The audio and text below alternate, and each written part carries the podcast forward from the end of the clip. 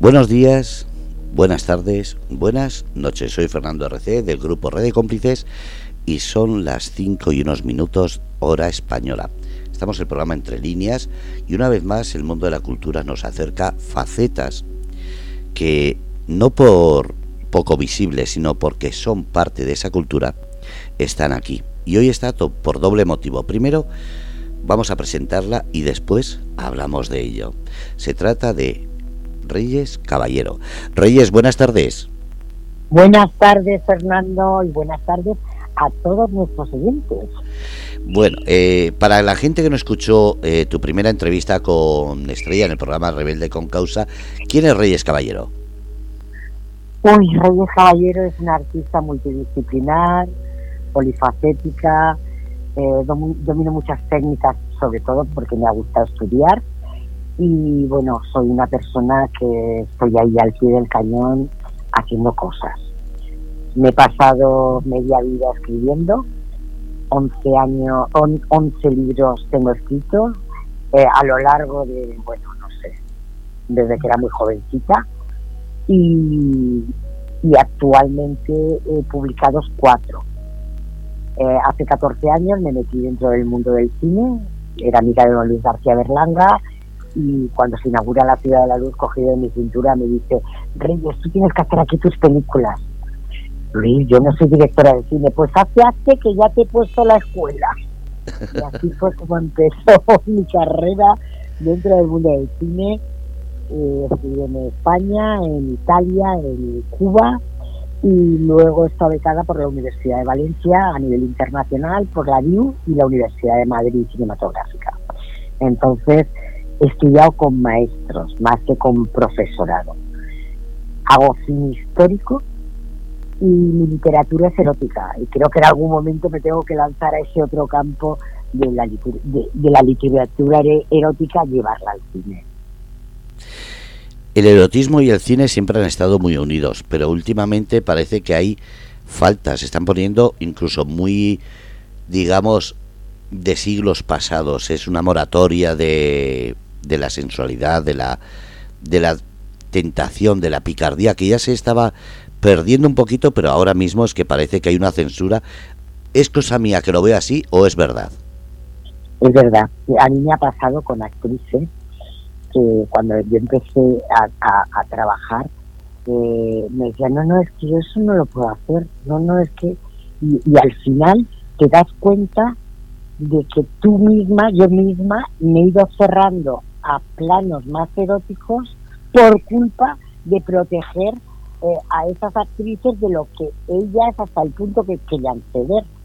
Y hoy en día me di cuenta de que es una gran equivocación, porque yo veo muchísimas películas, pero además muchísimas películas donde hay unas secuencias eróticas maravillosas, muy bien, muy bien escenografiadas, y creo que eso anima al, al telespectador a ver, a sentir y al tener una ilusión. ¿Comprendes? Entonces yo creo que debiera de, del cine volver otra vez un poquito al destape. El otro día había un reportaje sobre el destape en España a nivel cinematográfico y la verdad es que me encantó porque eran todas divinas y hablaban del destape de una, de una manera tan natural, tan natural, que te das cuenta de que profesionalmente eh, eh, eh, el destape para las mujeres que lo hicieron fue por amor al arte, no lo hicieron con otra intención. Pero, bueno, vamos a ir primero a la faceta escritora que, como has dicho, empezaste por ahí. Como escritora, cuatro libros editados. ¿Qué tipo de escritora van a encontrar la gente que te busque como Reyes Caballero? Pues mira, Esclava del Mediterráneo está basado en el siglo VI antes de Cristo. Me pasé como unos 10 o 12 años escribiendo ese libro al mismo tiempo que escribía otros. Lo que pasa es que yo lo terminé hace 14 años y cuando empecé a escribirlo, mm, la tecnología informática y todas las enciclopedias informáticas no estaban tan actualizadas como actualmente. Entonces yo empecé eh, muchísima documentación, aparte de mis viajes, fue leyendo, leyendo, informándome por mediación de libros de los mitos eh, religiosos, todas las costumbres, hasta la, flora de algunos países y sitios que yo no había visitado. Entonces, mm, hoy en día escribir es mucho más simple porque puedes llegar a, a, buscar cualquier cosa dentro de lo que es la informática. Pero hace 24 años, cuando yo empecé, eso era, o 26 años, era, era imposible. Es decir, que tenías que estar con, con muchos libros a tu alrededor para sacar la documentación. Ese es uno de mis trabajos, que me parece que es el más bello que he escrito, que es Esclava del Mediterráneo, que quiero hacer la película. Y esa película es erótica, habrá muchas secuencias eróticas, porque en los mitos, en las leyendas, y en la Grecia, y en toda la zona de Egipto, y, aquella, en, en el siglo VI antes de Cristo, la sexualidad era algo como el comer, era una cosa eh, que, que, estaba hasta premiada para un gladiador que tuviera sus horas de sexo con una bella mujer, o en un ritual que hubiera eh, historias sexuales, es decir, que hay cosas que, que me gustaría escenificarlas bien.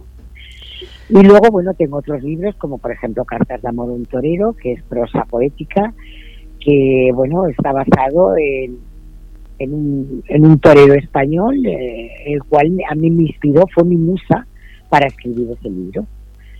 Y luego, bueno, hay otros libros como, quien dijo que las sirenas no existen. Las sirenas han existido, por supuesto, y ese libro yo lo, lo, lo escribí viviendo en Ibiza. Que Ibiza es un vergel de sirenas. Hay unas mujeres bellísimas que siempre estaban desnudas en el mar y en nuestras costas. Entonces, creo que, que sí tiene ahí una, una base muy grande sobre eh, la mujer medio pez. Y también es erótico. Y luego existe otro que, que, bueno, que también es sobre una mujer muy madura que cuenta sus experiencias sexuales y ese creo que también es un, libro importante de todos los que he escrito. Entonces, creo que la literatura erótica evoca a que las personas que, que estén leyendo se les enciendan cierto tipo de cables, sus neuronas, sus feromonas, y todo explote y llega un momento que quieran ser felices con ellos mismos o con la persona que tengan al lado. Entonces es una inspiración para otras personas. Creo que es muy, muy importante el erotismo para tener una vida sana. ¿Sabes lo que pasa? Que habláis siempre del erotismo, de esos cuerpos esculturales, de esa belleza, y los que somos feos, gorditos, calvos, eh, nos sentimos un poquito diciendo que nos hemos perdido, se nos ha pasado la edad, se nos ha pasado el mirarnos físicamente en vez de emocionalmente, entonces el erotismo tiene que ser siempre solo para guapos, porque los feos también intentamos buscar ese erotismo, pero después en las películas salen todos perfectos, en los libros salen todos perfectos. ¿Para cuándo una película o un libro en el cual los gorditos, los viejos, los, eh, los canosos, los... Eh, no sé, algo distinto? Bueno, yo te voy a contestar. Por favor. Eh, yo admiro a un gran escultor y pintor que es Botero y Motero solo pinta y esculpe mujeres muy redondas y tremendamente grandes, es decir, obesas. Ahí existe una belleza. Por supuesto, eh, creo, creo no, te afirmo, yo tengo 63 años, me cuido el cuerpo, me miro al espejo y me cuido. Y yo creo que el ser humano hay momentos en el que pierde ese objetivo que es estar bien consigo mismo. Y entonces olvida muchas cosas. Pero eso no quiere decir que a otra persona, que a lo mejor eh, la otra persona es perfecta, no le guste su fisonomía. Y te voy a dar un ejemplo maravilloso. Yo cuando era joven tenía una, una gran amiga mía, eh, holandesa, muy redondita, preciosa, preciosa, que un día le dije, nena, es que te cepillas a los tíos más guapos de la isla. Y me dijo, Reyes, cualquier hombre, sea como sea, tiene la fantasía de acostarse una vez en su vida con una mujer redondita como yo. Y esa mujer soy yo. Entonces, eh, eh, no está en que uno se esconda, sino si uno es como es, ¿eh? que lo lleve con, con, con, con, con, con pasión su vida. Yo comprendo que, que si yo tengo que, que pensar, yo por ejemplo no estoy nada de acuerdo que las mujeres modelos pesen 45 kilos y que midan un 80, porque es que son anoréxicas, ¿comprendes? No lo consigo. Yo creo que una mujer tiene que ser como las de Woman Secret, que tiene sus tetas, tiene su culo y tiene sus formas. Pero también considero que tanto la mujer como el hombre se deben de cuidar. No por nada. Yo no tengo mucho peso y de vez en cuando me duelen las caderas. Imagínate si lo tuviera. Entonces pienso que ya por una cosa física y porque la carrocería no nos va a acompañar toda la vida. Y mira, te voy a contar una frase maravillosa. Unos días antes de morirse, me dice mi madre, nena, hay algo que no funciona bien. Y yo así un poco asustada, mamá, ¿qué pasa? ¿Qué pasa? Y me dice, porque tengo la mente de 17 y el cuerpo de 120. Y tenía 88. Qué bonito. claro, significa que tu mente se puede mantener joven, se puede mantener fresca, se puede mantener eh, activada porque porque leas, porque estudies, porque veas cosas interesantes, pero tu cuerpo envejece. ¿Has la estado... envejece más de lo que te das cuenta. Has estado este fin de semana en Geay Trullols, para la gente que no conoce, es un pueblecito aquí de la región de Murcia, en la cual has estado haciendo firma de libros. Nosotros conocimos en los Alcázares. Eh, ¿Cómo ha sido ese, esa firma de libros o feria del libro de Geay Trullols?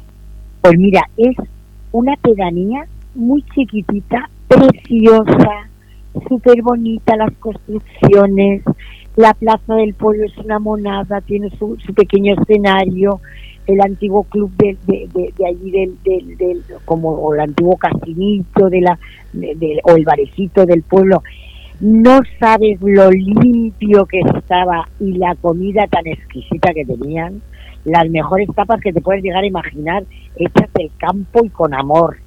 Increíble, me pareció increíble. Y luego la gente del pueblo maravillosa.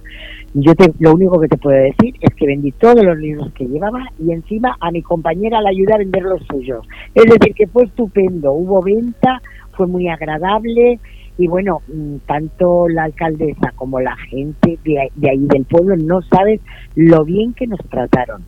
Fue de verdad mejorarlo, una experiencia muy bonita. Yo podía haber ido a otros sitios más importantes y más grandes, pero me apetecía porque me lo habían propuesto, les dije que sí en su momento y, bueno, no, ha sido una experiencia maravillosa. Estoy encantada. Y además eh, he descubierto que a los alrededores hay unas cuevas impresionantes.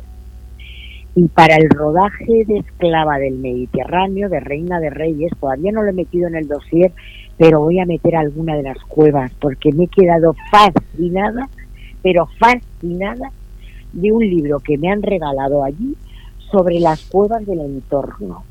Me he quedado fascinada. Es decir, que mm, e, e, existen muchas más cosas de las que nos imaginamos alrededor de la tierra donde vives. Eso suele pasar, que mucha gente está acostumbrado solo a ir a playas o a casas rurales y no salen de esas zonas, es decir, se quedan en donde les ponen, como digo yo, como si fuesen un sello.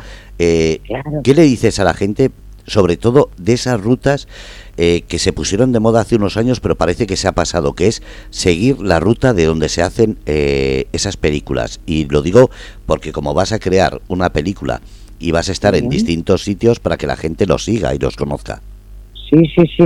Bueno, hay, hay, muchos sitios eh, en los cuales estamos preparando preparando el trabajo pero mm, yo, yo quisiera que empezáramos eh, que saliéramos desde Cartagena porque yo soy hija de murciano y una cartagenera y mis raíces son de allí.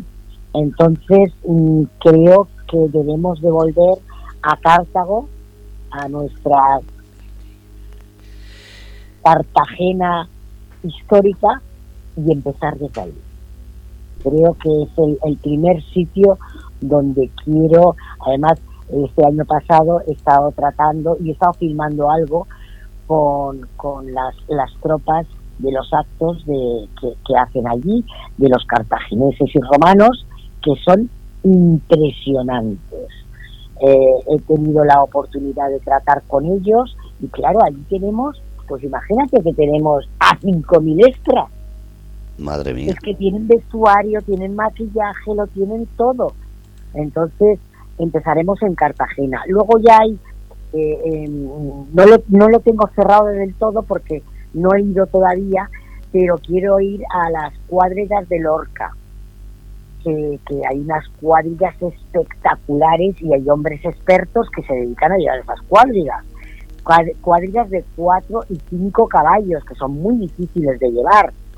Y luego, bueno, pues hay, hay, hay rincones de España maravillosos que, que, como tú dices, que son de nuestro Mediterráneo y de nuestra tierra, que hay escenarios reales porque nosotros tenemos unos escenarios reales de templos, de villas romanas. Mira, tenemos una villa romana en Guardamar impresionante.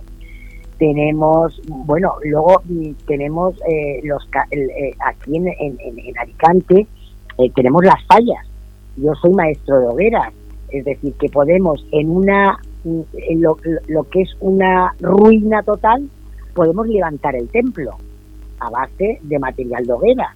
Entonces, esto ya lo traté yo con, con, los, eh, con, Lorenzo Santana, Riquelme, que es uno de, mis maestros hogueras, y él estaba dispuesto a ayudarme para, para, para hacer alguna restauración. Y luego tenemos ruinas como, por ejemplo, la, de Mérida, eh, eh, pasar por distintos sitios arqueológicos, como por ejemplo los baños de la, de la reina en Campello, que son espectaculares, la manzanera de Calpe es un espectáculo. Eh, en, Calpe también hay otros baños de la reina, maravillosos. Luego en Jaria tenemos una factoría, factoría de la época de los romanos, también impresionante. La ciudad romana de Tarragona. Eh, que, vamos, que es que los romanos estuvieron aquí y antes de que España fuera lo que es hoy día era Hispalis, pero vamos, que, esto fue territorio romano. Luego tenemos eh, las visitatorias también de, Guardamar, el templo de, las ruinas de Baelo Claudia, de Tarifa, que son espectaculares, que esas ya dan al Atlántico, las ruinas de Sagunto. Hay un yacimiento de las tiermes de Pompeya, españolas en Soria, es que te vas te vas a, sitios y a lugares que no te los puedes ni imaginar. El anfiteatro celtiberto romano de Segovia. Eh, bueno, hay un pueblo neolítico en Draga, en Girona, que está totalmente reconstruido como era en la época aquella. Eh, eh, vamos, en Ávila tenemos un, castro de mesa de Miranda que es también impresionante, eh, León están las médulas, que son unos, como unos... Minería al aire libre. Sí, sí, sí. Son como unos cortes de montaña espectaculares. Eh, en Zaragoza está Bilbitis, que, que también es otra ciudad, que es, que eh, nosotros tenemos una, una riqueza arqueológica en toda España, es que me pasaría una hora nombrándote, bueno, en Cádiz, en Cádiz, las cuevas del pájaro azul, que el otro día me las enseñó una amiga con la cual estoy preparando un proyecto maravilloso y bueno, me quedé impresionada de lo maravilloso que era. Eh, en, Totana tenemos la Bastida de Totana, que también son unas ruinas espectaculares es que te puedo nombrar tantas que es que me quedo, en, por ejemplo, si me tengo que ir a Egipto, yo tengo el templo de Devot en Madrid. Es una ruina totalmente egipcia, hecha, traída desde, desde, desde Egipto aquí a Madrid, donada al Ayuntamiento de Madrid. Es decir, que tenemos todos los paraísos naturales que queramos para tirar adelante una película del siglo VI antes de Cristo. Lo que pasa es que muchas veces la gente no se da cuenta de lo que tenemos por lo mismo, porque nos hemos acostumbrado a decir qué vemos y solo buscas en internet la playa, el monte o el sitio que está de moda.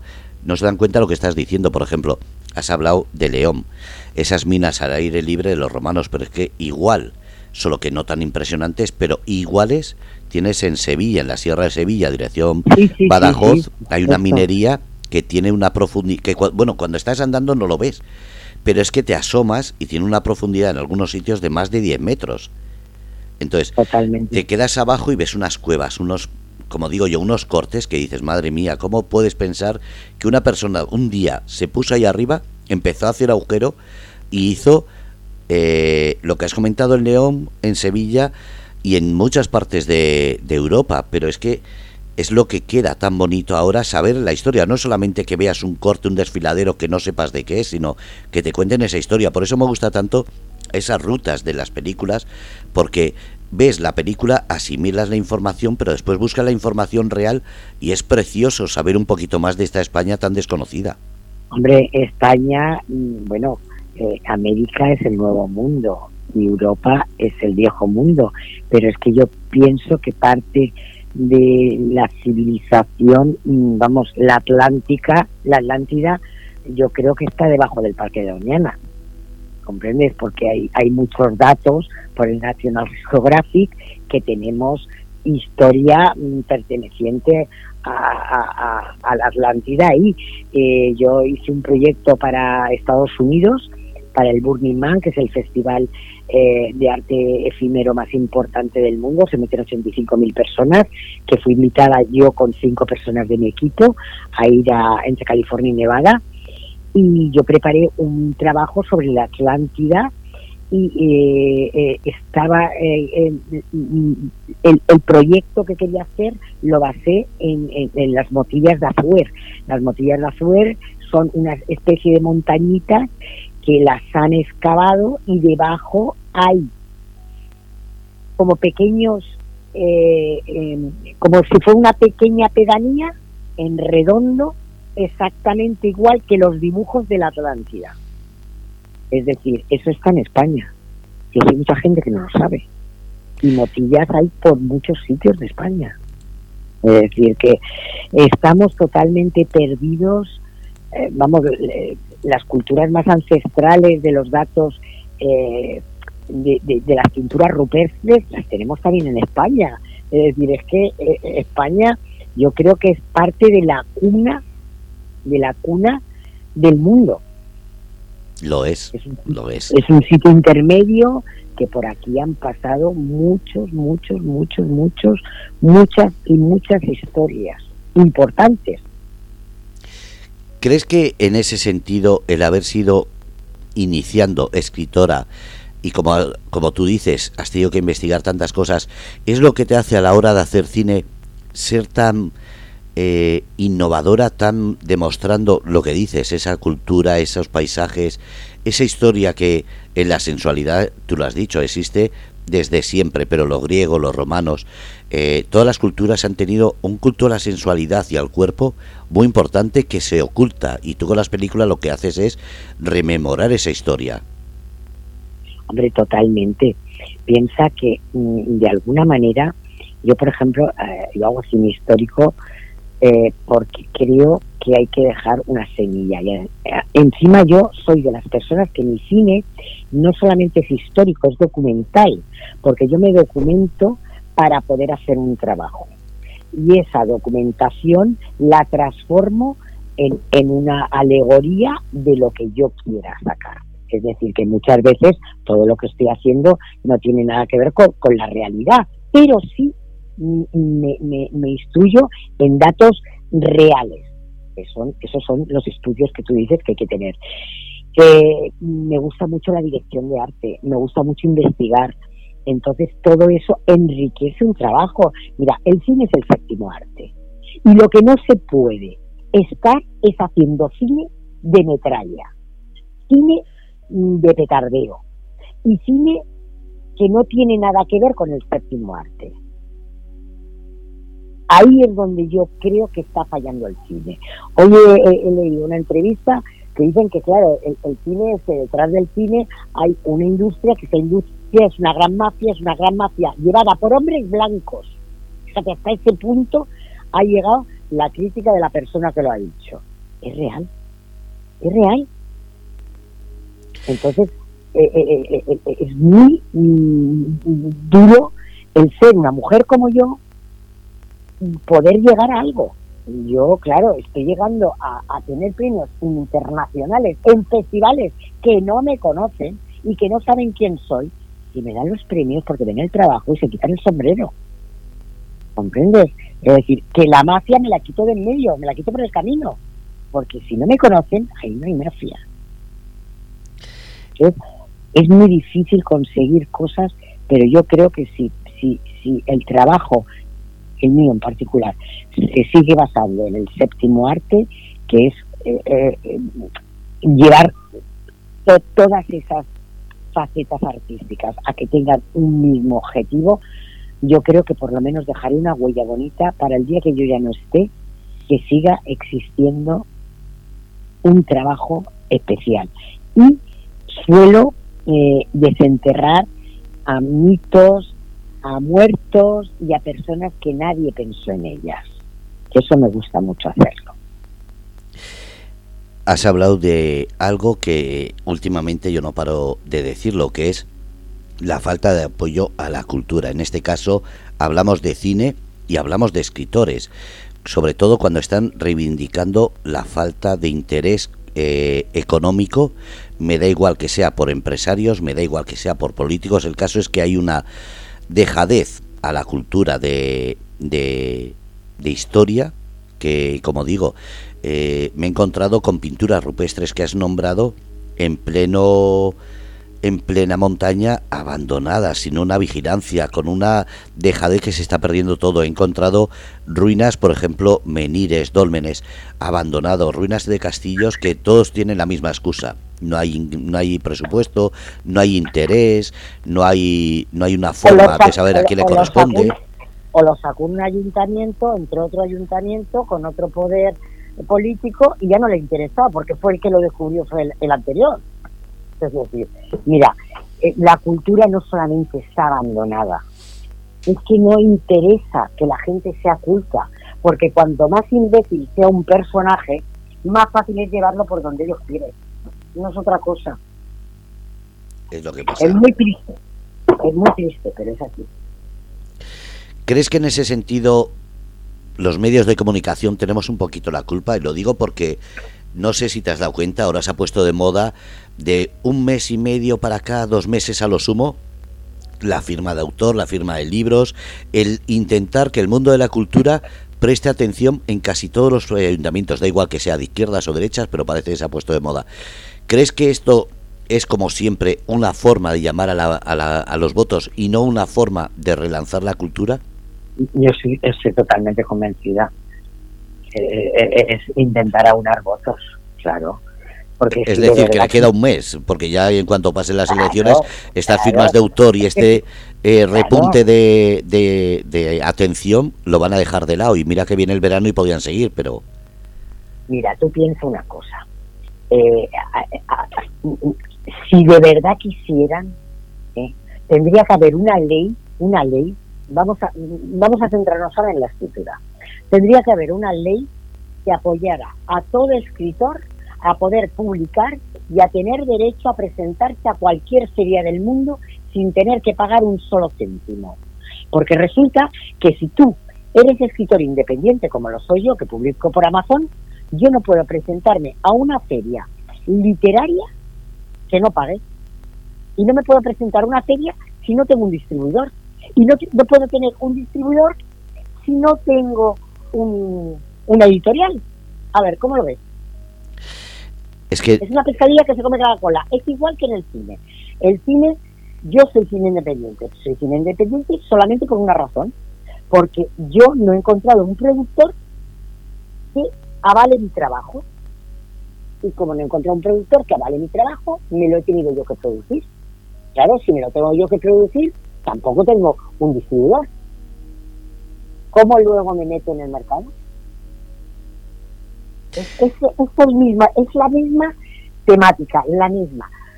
Si la cultura de verdad quisiera hacer algo por la cultura, lo que tendría que hacer es cambiar según qué leyes.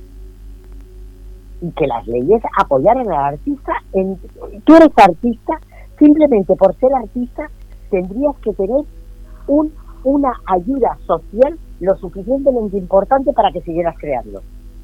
Hasta que puedas vivir de tu arte y cuando puedas vivir de tu arte ya no te hará falta eso. ¿Comprendes? Totalmente. ¿Por qué toda la vida los artistas se han muerto alcohólicos o muertos de hambre o, sea, o se han? Porque no me, cualquier artista de la historia está en las condiciones que yo te acabo de decir. Cualquiera. Con, necesidades económicas, con la incomprensión. Este es un artista. Pero que te dicen que es un artista, igual que te dicen que este es un drogadicto, exactamente igual. Y a lo mejor esa persona no se ha drogado en su vida simplemente es artista. Hay que saber diferenciar. Y ahí es donde yo creo que está fallando eh, muy duramente el tema de la cultura. Mira, cuando, cuando yo conocí a don Luis García Berlanga, eh, hablando un día con él, eh, le dije, Luis, es que hay cosas que no, no comprendo dentro del mundo del cine, como por ejemplo, ¿por qué ¿por qué las ayudas y las subvenciones son solamente para cuatro? Porque a lo mejor tienen, entre esos cuatro tienen diez o doce empresas. Entonces esas diez o doce empresas son las que se llevan todas las ayudas y las subvenciones de este país. Entonces el resto de los artistas, ¿cómo funcionan? Dentro del mundo del cine. No hay inversión, porque es cultura entonces la cultura debiera de estar ayudada y financiada, pero debiera de estar ayudada y financiada desde los orígenes. En, las escuelas se debiera de dar música, se debiera de dar pintura, se debieran de dar arte ¿eh? que tienen que ver con el arte, para que luego, si esa persona lleva este camino, que tuviera ayudas para seguir este camino profesional hasta que tenga ya el empujón y la oleada económica para dejar de necesitar de estar ayudado. Pero es que eso no existe, porque como no les paguen los papás los estudios, no terminan las carreras. Después también está la falta de interés de los ayuntamientos o de las autonomías, porque resulta que puedes conseguir el presupuesto, pero te ponen tantas trabas a la hora de presentar papeles para conseguir una ubicación, porque tú has dicho muchos sitios de España. La gente pensará, uy, qué fácil lo tiene, que llega a un sitio, hace una película. Habla para que sepan todos los jaleos que tienes para conseguir filmar en algún sitio. Yo burocráticamente, cada vez, mira, yo he llegado hasta pedir eh, permiso a, al obispado para rodar, por ejemplo, en la, en la catedral de Pamplona. He tenido que hacer todo un escrito, preparar un dossier y ese dossier presentarlo hasta que me han contestado. No he podido ir a rodar. Claro que la gente se piensa, voy a hacer una película, he hablado de Cádiz, de Soria, de León, ya lo tengo todo hablado, ya lo tengo conseguido, pero entre que consigues la idea o que empiezas a plasmar una idea de una película hasta que se empieza a filmar, ¿cuánto tiempo de, voy a pasar 8 o 10 años. A eso me refiero, que la gente se piensa, tengo una idea, tengo un proyecto, venga ya, y, y todo está hecho. No, teniendo el guion y teniendo todo el proyecto, puedes tardar 7, 8 años o 10 años sin llevarlo a cabo. Y luego, bueno, yo por ejemplo tengo una película rodada que tardé dos años y pico en rodarla, que no la tengo montada. No la tengo montada porque para montarla necesito mínimo 200.000 euros que no tengo. Ya tengo la inversión de rodarla, ¿vale? Pero ahora me faltan 200.000 para montarla. ¿Y eso cómo se logra? Porque claro, los permisos de los ayuntamientos cuestan dinero y tiempo. Los, eh, las ayudas de los productores llegan hasta cierto punto. Entonces, ¿qué pasa cuando tienes, como dices, una película eh, creada, editada y solo falta el montaje? Y claro, después distribución también. Pues claro, claro. Pues falta que aparezca un milagro. O me toque la lotería o yo lo pueda financiar. Yo, por ejemplo, en, los últimos cuatro años me tuve que comprar equipo para, para editar y tuve que aprender a editar, porque tener un editor no podía pagarlo. Ya lo tienes filmado, ahora tienes que editarlo. No podía pagarlo. Claro, yo estoy montando cortos y ahora estoy montando una película de cine mudo. Mis conocimientos van cada vez a más, pero quieras que no, a veces me falta equipo. Yo ahora mismo tengo un equipo que valdrá 5 o 6 mil euros o 7 mil euros y ahora mismo me haría falta una inyección de un equipo de 2 o 15 mil euros más. Reyes, se habla de las grandes cadenas como Netflix, HBO, etcétera. Eh, ¿Eso sirve de ayuda o es una excusa más para decir compro películas baratas? Porque eso también está pasando. Están comprando las películas por tres duros. Porque mucha gente se piensa, hombre, ahora Netflix te paga la producción, te paga no sé qué. ¿Qué está pasando con eso? ¿Es un engañabobos? ¿Es como siempre poner la zanahoria delante para simplemente poner una excusa? Yo, yo, yo pienso que vas por muy buen camino con lo que dices. Yo, por ejemplo, no he, no he tenido todavía la ocasión de hablar con ninguna distribuidora. Ahora, cuando termine eh, de montar esta película, he, quedado con un distribuidor para hablar con él y para que más o menos me pueda asesorar dónde poderlo meter. He tenido la suerte de, por mediación de un amigo, conocer a un distribuidor, pero es que los distribuidores, igual que los productores, yo perdí hace, hace ocho años, siete, ocho años, la primera vez que fui a hablar con un productor, dije, este tío es imbécil. ¿Qué se cree que yo, por ser mujer, me voy a acojonar y no voy a tirar para adelante y no voy a hacer cine, pues está muy equivocado. Me sirvió lo mal que me trató para tirar adelante. Te pasó a mí como aquí aquí en la, radio, aquí con un, con un dueño también. Me, me hace entender a la perfección, ¿a que sí? Totalmente. Hay gente que se piensa que porque tiene el dinero y el negocio montado, se piensa que los demás eh, tenemos que dorarle la píldora o aguantar todo. Y llega un momento en que dices, mira, hasta aquí. Yo soy una mujer con mucho carácter, soy una mujer fuerte, soy una mujer que no me achanto por nada. Tú me has conocido personalmente y me has visto cómo soy, ¿no? Y cómo me muevo. y te puedo decir que a mí no me dan ningún miedo todos estos fantasmas de la ópera. Te voy a decir, nada más te tengo que decir que eh, eh, los últimos rodajes los he hecho hasta con telefonía móvil, para ahorrarme el problema de llevar cámaras. Mucha gente cuando ve móviles habla de, cutre. Eh, hoy día los móviles están cada día mejor preparados, incluso hay campañas en Netflix y otras cadenas grandes que es por nombrarlo, que están diciendo crea tu propio corto a través de móviles, crea tu propia película. En ese sentido, eh, la innovación, el desarrollo de los móviles ayudan a esa creación, eh, a, mm, Totalmente. A eso, a precios más baratos y sobre todo más cómodo es que ten en cuenta que yo, por ejemplo, antes tenía que contar con dos o tres personas que cada uno llevara su cámara. Ahora tengo yo tres móviles, tengo dos o tres trípodes, los pongo cada uno donde quiero y con un disparador automático disparo los tres móviles para que se pongan a grabar y no necesito nada más. Encima, lo, lo que antiguamente era una cámara o actualmente que pesa 80 o 100 kilos, hoy en día un móvil pesa, no sé qué pesa en gramos. Sí, poquito. Lo podemos llevar en la mano, así que imagina, la diferencia notable. Eh, hemos hablado del mundo de la, del cine, pero es que en el mundo de la literatura, que es por el que empezaste, pasa lo mismo. O tienes un trabajo y unos ingresos, o te autoeditas y, y, lo que estás diciendo es que es muy difícil distribuirlo porque se lleva la distribuidora mucho más que el beneficio del escritor, que también es otra cosa que dices, madre mía, ¿cómo es? Mira, yo ayer en, en, la feria esta donde estábamos, eh, tuve la ocasión de hablar con varias personas que estaban a mi alrededor y eh, había eh, tres personas que tocamos el tema, habían trabajado con editoriales y las editoriales no les habían vendido ningún libro, no habían cobrado todavía nada de las editoriales. Y solamente habíamos dos personas que habíamos hecho libros con Amazon. Los que hemos hecho libros con Amazon estamos cobrando y ganando dinero.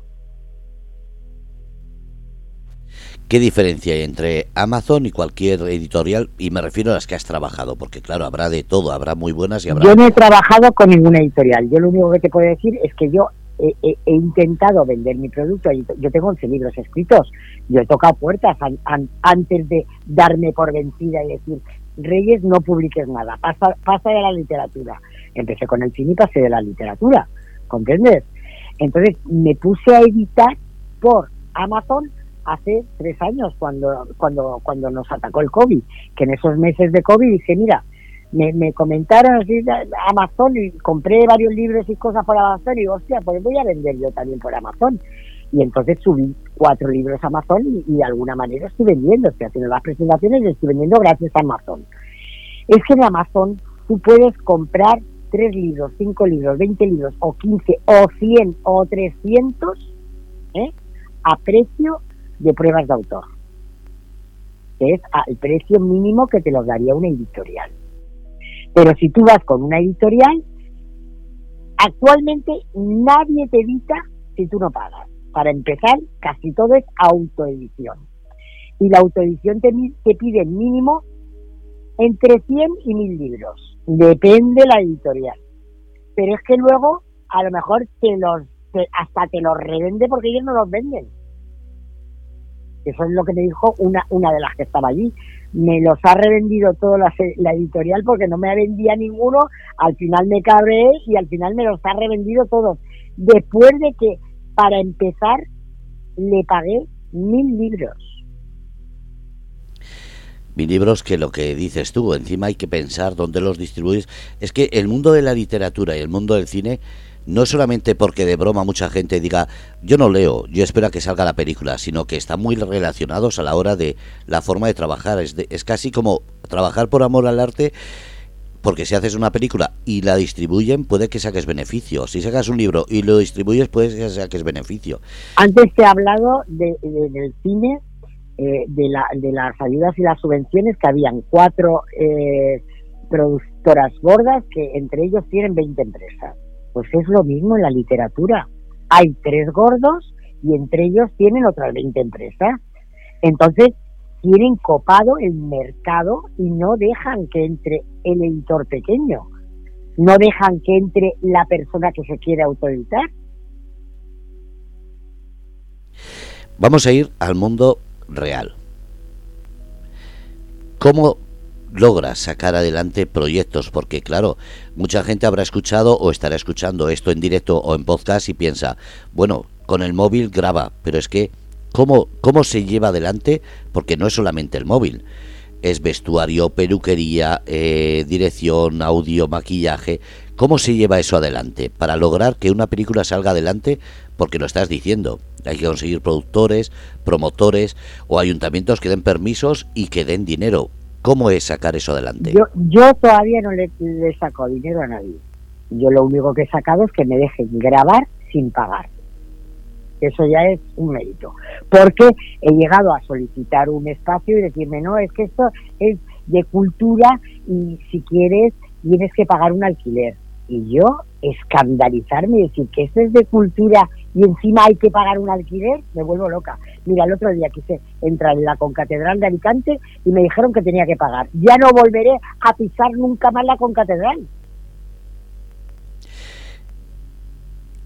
La pregunta... hay bienes, hay bienes que tienen que ser del ser humano, de todos los que estamos. La pregunta del millón una concatedral, igual que cualquiera de los muchos que se cobran entrada, y hablo de museos, de palacios, de casas, que se cobra una entrada, ¿por qué a los artistas como, como tú como directora después se les intenta sacar dinero también cuando lo que están haciendo precisamente es ayudar a esa promoción turística? No, no lo puedo entender, yo no lo puedo entender. Y no solamente no lo puedo entender, sino que eh, eh, a la pregunta que me has preguntado con, anteriormente, yo tengo que pedir muchos favores a muchas personas. Lo que pasa es que como mi trabajo es muy bonito, la gente cuando ve mi trabajo les encanta, se enamoran y son capaces de ayudarme. Entonces me ayuda mucha gente desinteresadamente. Yo siempre firmo contratos los cuales si hubiera un rendimiento económico todo el mundo eh, cobraría su trabajo. Todo el mundo pero si no lo no, no tenemos ningún rendimiento económico, a mí llevarlo a festivales me cuesta, dinero. Yo todos los años me gasto entre 3 y 8 o 10 mil euros en festivales. Eso es otro tema. ¿Cómo presentas? Sí, sí, yo, y aparte, pagando tasas. A ver, Reyes, hay que pagar. eso te iba a decir, presentas, no vas, no asistes, te gastas entre 3 y 10 mil euros, pero ¿cómo haces para presentarlos? Porque claro, después no hay tantos. Es que mucha gente se piensa, bueno, ha presentado un proyecto, gana dinero. Hay millones, hay millones de festivales en el mundo. Unos tienen mucha más categoría y otros tienen menos. Los que tienen más categoría es porque hay inversores de marcas. Por ejemplo, el Festival de Cannes es que, es que lo pagan las mejores firmas de joyería, las mejores firmas de ropa, las mejores firmas de coches, los viajes y los hoteles. Entonces pueden financiar el festival. Pero hay festivales pequeños por el mundo entero que los hace gente independiente y hay gente muy buena trabajando en ellos. Pero los hacen por amor al arte. Entonces, normalmente los festivales eh, para cortos no tienes ningún premio económico. El único premio que te pueden dar es que te manden, como me mandaron a mí el otro día, de un premio en, en, en, India, un sobrecito y en ese sobre mm, mm, me han mandado el, lo que es el, el, diploma de haber recibido el premio. Pero es que muchos te lo mandan online, no te mandan ni el, ni el paquetito. ¿Comprendes? si quieres lo imprimes y si no quieres no lo imprimes. Reyes, estás diciendo que hay muchos eh, certámenes y la gente se queja de que hay pocos y encima la mayoría, lo que dices tú, cuesta un dineral. ¿Por qué no se hacen más certámenes de cortos o de ayudas a, la, al montaje de películas, concursos, enseñanza? Que se habla mucho pero no se hace nada. Te cuento, hay muchísimos y hay una, una... Es que yo cuando empecé a moverme en los festivales que también empezó a moverme con lo del COVID, porque como pasan muchas horas en casa, pues esas horas eh, las tenía que tener en activo porque si no la cabeza me iba a explotar. Entonces eh, me metí en una plataforma Film Fairway de festivales en los cuales tú subes todo el material de cada trabajo tuyo, si solamente tienes uno, todo el, el material de tu trabajo y luego te presentas a festivales. Los festivales son los que ya están ahí. Esos festivales tú pagas una tasa, hay algunos que son gratuitos, hay otros que pagas una tasa de 8 euros, 15 euros, 40 euros. Hay festivales de que las tasas son de 400 euros, que yo no me puedo presentar, pero sí que me puedo presentar a festivales que no son muy caros. Entonces todos los meses invierto una cantidad de dinero eh, eh, eh, en festivales. Cuando tengo más cortos, pues invierto un poco más. Cuando he tenido menos cortos, pues he invertido un poco menos. Pero intentas por lo menos que llegue a, sitios diferentes del mundo. Yo, por ejemplo, digo, bueno, a ver, en Japón, ¿cuántos festivales hay? Pues a lo mejor hay 200 festivales. Me presento a los que puedo y a los que la categoría de lo que es mi trabajo puede entrar porque hay festivales que son para categorías que no es la de mi trabajo. Por ejemplo, si fuera un festival de terror, mis trabajos no son de terror. ¿Comprendes? Mis trabajos entran en histórico y en documental. Y, en la calidad de cortos. Ahora voy, estoy montando un largo y entraré en largo, pero encima de cine mudo. Eh, eh, tiene que ser en festivales donde se, se pueda acceder a que haya una nomenclatura de cine mudo no todos los festivales entran en cine mudo. Entonces, luego hay una criba, porque no solamente es que hayan festivales, sino que tienes que mirar, pero en todas las ciudades, en, casi todos los pueblos del mundo hay festivales, ¿eh? y cada vez hay más. En la región de Murcia, por ejemplo, el festival que se conoce es el Festival de, de Internacional de Cine de Murcia.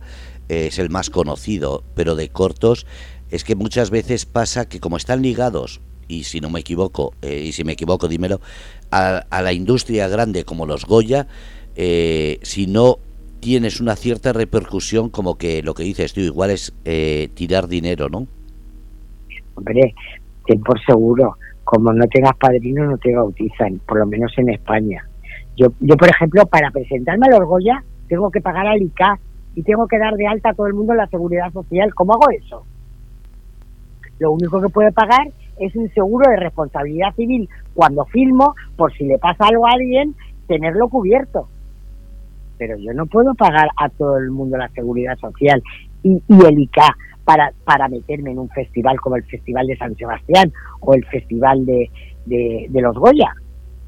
Es que me refiero a eso. Hay grandes festivales como el de Valladolid, que no lo he nombrado, el de el de Almería, el de Málaga, pero son De, de, grandes de grandes películas, no es de corto y de corto son, eh, digamos, la sombra de esos proyectos, pero tienes que estar, como dices, apadrinado, enchufado, con algún amiguete que te cuele, si no ni en esos cortos puedes presentarte, porque vas a ser uno más y vas a pagar igual que los que los que ya están nominados antes de empezar. Pero es que eh, eh, se hace mucho cine, pero el 90% del cine que se hace es independiente. Solamente un 10% pagan a la seguridad social, lo tienen todo en regla y pagan al ICAR. Si no, no sería cine.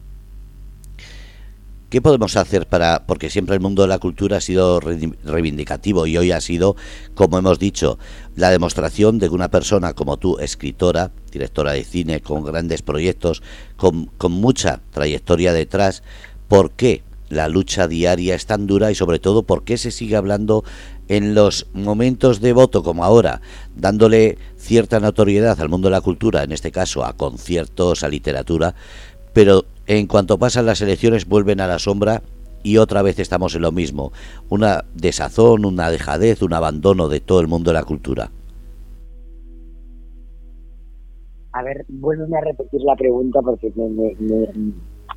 que estamos, estamos en un momento en el que ahora, antes de las elecciones, se habla de darle el renombre y el espacio al mundo de la cultura. Pero parece que solo se habla del mundo de la cultura ahora con las firmas de libros, con el teatro, con el cine, con la música, pero después, en cuanto pasan las elecciones, se, se olvida.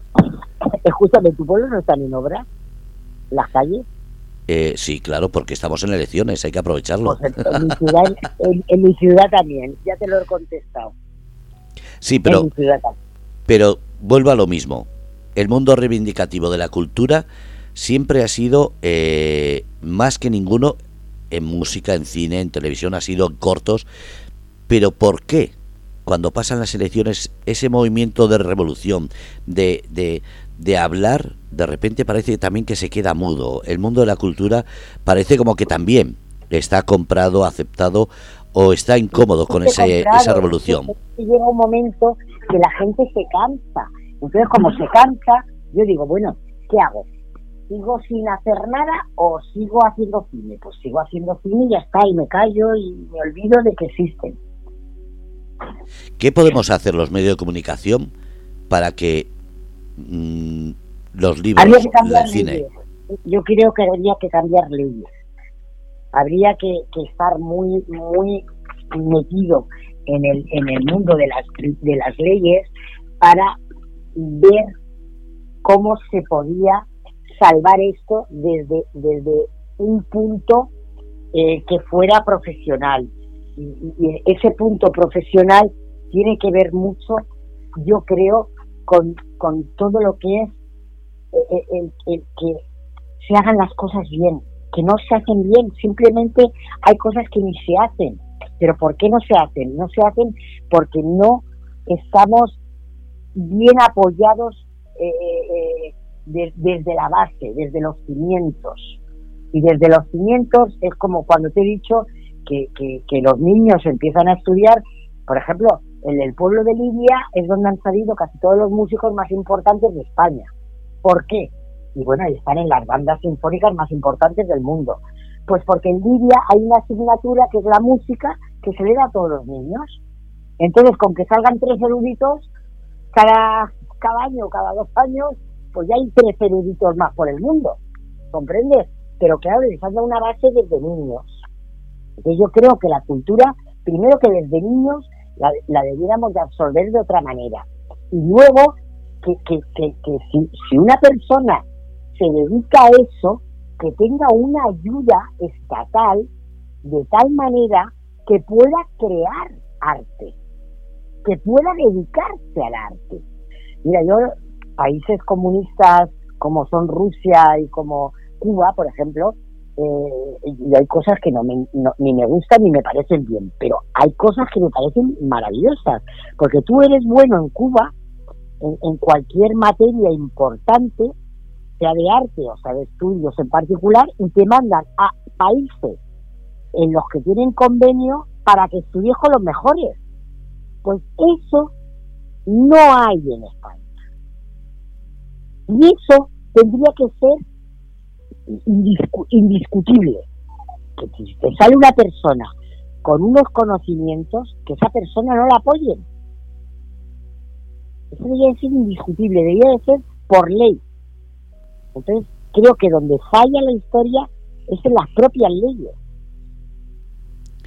En eso tienes totalmente razón. Muchas veces perdemos grandes pensadores, escritores, cineastas, precisamente porque fuera tienen más reconocimiento y ganan más, hablando claro.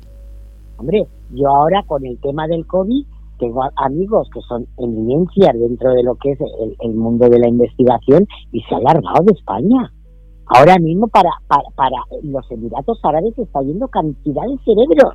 Cuando nos vamos a dar cuenta, España, en vez de ser un país rico en, cerebros, va a ser un país muy pobre en cerebros.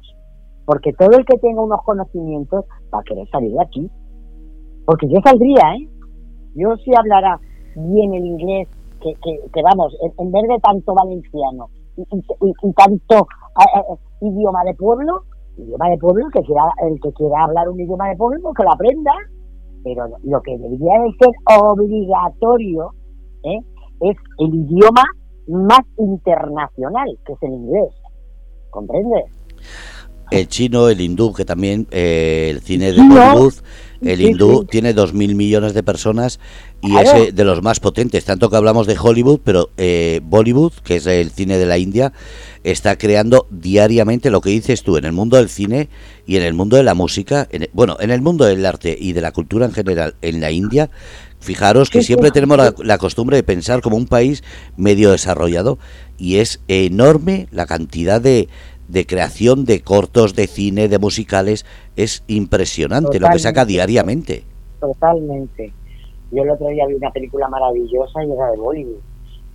A mí me, me encanta, me parece que están haciendo un cine maravilloso y, vamos, yo, yo desde luego tengo claro que es, es un país que está aportando mucho por, por su cultura dentro del mundo del cine, porque ellos hacen comedia musical, es lo que más hacen, ¿no? Y, le están dando pues, pues un aire muy especial a su cine. A mí me gusta mucho lo que hacen. Y que tienen una, una cosa que es eh, cuando crean una película, un corto, lo que sea, tienen una distribución por su país, como digo, con dos mil millones de personas, que son súper famosos, súper conocidos, sea el director, sea el, creador del guion. Es que todo el mundo allí es súper conocido porque resulta de repente un corto de nada y lo ha visto un millón de personas. Y aquí para conseguir un millón es que tienes que dar la vuelta a toda Europa. Claro, si yo ya te digo, eh, ahora he recibido hace nada, hace dos días, tres días, me parece que el viernes recibí un, un este de, de, un sobre de India con eh, el título de haber ganado el, premio en India. Que oye, yo me siento súper feliz, pero que la mayoría de la gente te lo manda hasta online. Y ellos lo han metido en un sobre, lo han cerrado, y han metido toda la programación, los libritos que se publicaron donde sale tu trabajo, tu reseña, y me lo han mandado a casa. Es decir, que por lo menos intentan hacer las cosas bien. Eso no lo hacen ni en los buenos festivales españoles. Reyes, muchísimas gracias. Te tengo que despedir porque son las seis, ya sé que es muy liada. Porque tengo, tengo otra entrevista. es que eso te iba a decir, que siempre es, eh, agradable, pero sé que andas muy ocupada. Es de trabajo y la tenía ahora a las seis. Le, mando un WhatsApp hace un momentito diciéndole que ahora termino y me pongo en contacto. Perdóname. Venga, pues, un besito muy grande, muchas gracias por todo tu apoyo a la cultura y muchas gracias a todos estos oyentes que estáis ahí y que sois capaces de, poder entender seguramente lo que estamos contando. Un abrazo enorme, gracias. Venga, un besito, gracias. Bueno, pues habéis escuchado escritora, directora, como ha dicho, multicultural. No solamente lleva una disciplina, sino muchas. Reyes, caballeros, seguirla y si tenéis alguna duda, preguntar en Grupo Radio Cómplices. Un abrazo a todos. Seguimos con Grupo Radio Cómplices, el programa Entre Líneas.